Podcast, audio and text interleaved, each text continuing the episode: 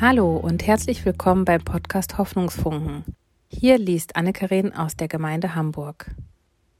Wir haben Woche 7, Ora et Labora. Montag.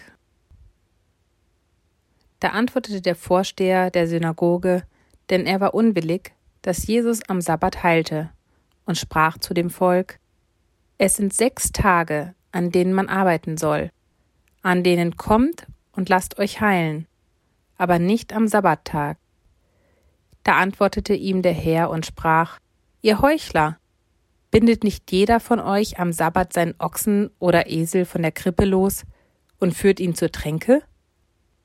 Musste dann nicht diese, die doch Abrahams Tochter ist, die der Satan schon 18 Jahre gebunden hatte, am Sabbat von dieser Fessel gelöst werden?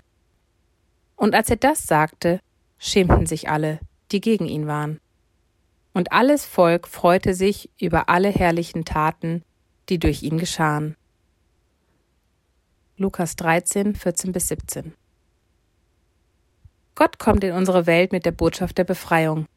Nicht erst mit Jesus, nicht erst in der Auferstehung, sondern schon im allerersten Buch der Bibel mit dem Geschenk des Sabbats. Ein Tag, an dem die Hände ruhen, Körper und Geist heilen dürfen und selbst die Nutztiere Ochsen und Esel einfach sein dürfen. Ein ganzer Tag, jede Woche ohne Zweck, ohne Endprodukt, aber mit Sinn. Was ist für dich ein Luxus, der total zweckfrei ist, der dich aber innerlich heilt und von den Alltagszwängen löst? Ein Schaumbad vielleicht? Oder Drachen steigen lassen?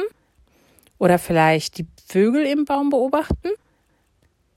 Hm.